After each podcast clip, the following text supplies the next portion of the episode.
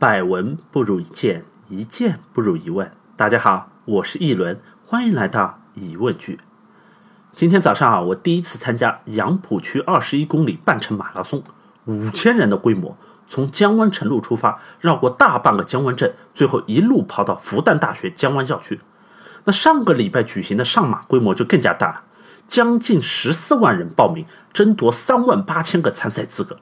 最后是靠抽签决定，中签率是百分之二十七，啊，这个抽签率啊，只能说是比拍沪牌还是要高不少的。那跑过马拉松的同学啊，都能够切身体会到，全程四十二公里的马拉松是非常挑战人类体能极限的。就算是专业运动员，他们跑马拉松都非常的辛苦，更加不用说是业余选手了。我在跑到十五、十六公里的时候啊，体能就出现大幅度下滑，小腿是疼到不行。最后五公里我全靠毅力撑着。那么问题来了，为什么要跑马拉松呢？这里啊就要讲到马拉松赛事的起源。马拉松是源于第一次波西战争，就是古希腊和世界上第一个领土横跨亚欧非三个大陆的波斯帝国之间的战争。这个波斯帝国啊，跟古代的中国比较像，实行的也是大一统的奴隶制度。波斯人呢，相信皇帝是神灵派到人间的代表，所以整个国家都由皇帝说了算。那具体操作就是皇帝统领贵族，然后由贵族统领下面几十万的奴隶。那由于这样的国情，波斯帝国他们也相信普天之下莫非王土，率土之滨莫非王臣。波斯外面呢，通通都是些不服王化的蛮族，所以。波斯帝国走的是不断的对外发动战争、进行扩张的道路，而希腊不一样。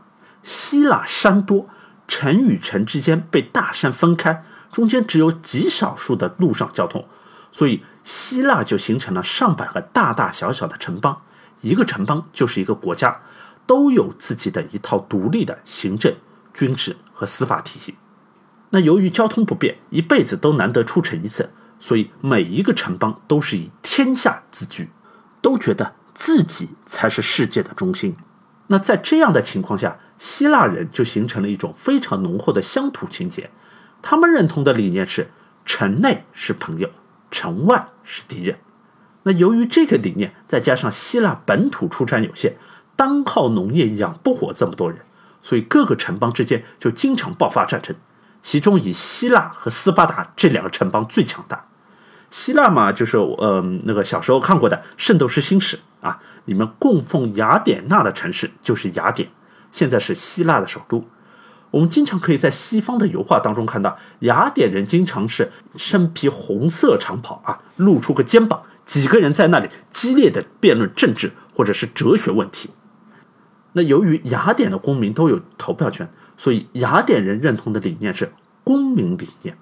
每一个成年的雅典人都要履行公民的义务，要工作，要纳税，男的还要去当兵打仗。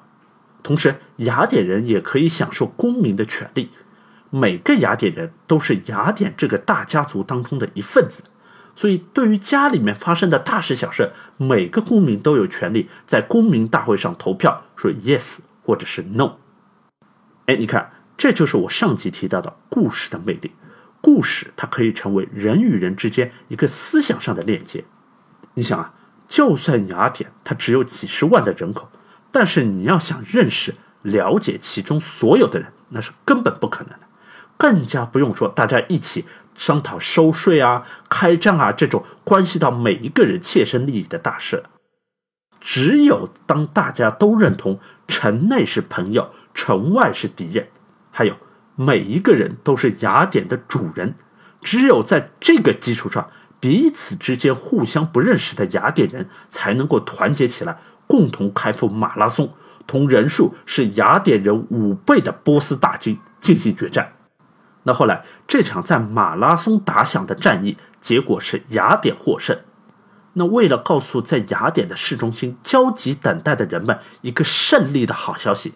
雅典军的统帅就派飞毛腿菲迪皮茨回去送信，菲迪皮茨啊就一路快跑。当他快要跑到雅典的时候，已经是上气不接下气了。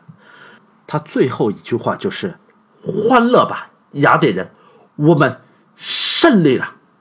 说完，他就倒在地上死了。那后来，为了纪念这个飞毛腿菲迪皮茨，大家就重跑从马拉松到雅典这段四十二公里的路程，并且把这场赛事命名为是马拉松。这就是马拉松赛事的开端。那可能你会觉得奇怪哈，四十二公里这么长的一段路，一路上又没有现代马拉松沿途的各种饮料啊、能量棒的补给，这个菲迪皮茨他就不会跑慢一点吗？如果他跑慢一点，可能他就不会死了。这个啊，就是理念上的不同所造成的结果。我们看古装剧里面，汉朝大军征讨匈奴获胜，报信的使者是一路快马直奔长安城的未央宫，因为汉朝的皇帝是住在未央宫的，他是这场战争的最大直接利益相关者，所以使者要第一时间报告给皇帝，然后再由皇帝下诏。昭告天下，我们打胜了。而雅典不同，每一个人都是国家的主人。换句话说，每一个公民都是这场战争的最大直接利益相关者。一旦战争失败，大家集体当波斯帝国的奴隶。所以，这个飞毛腿菲迪皮茨才会拼了自己这条命，也要跑回雅典，给国家的主人去报信。好了，今天的节目就到这里了。下集我来接着讲。马拉松是怎么从一个雅典的地方赛事变成全球性的大赛的？では皆さん、guten Appetit。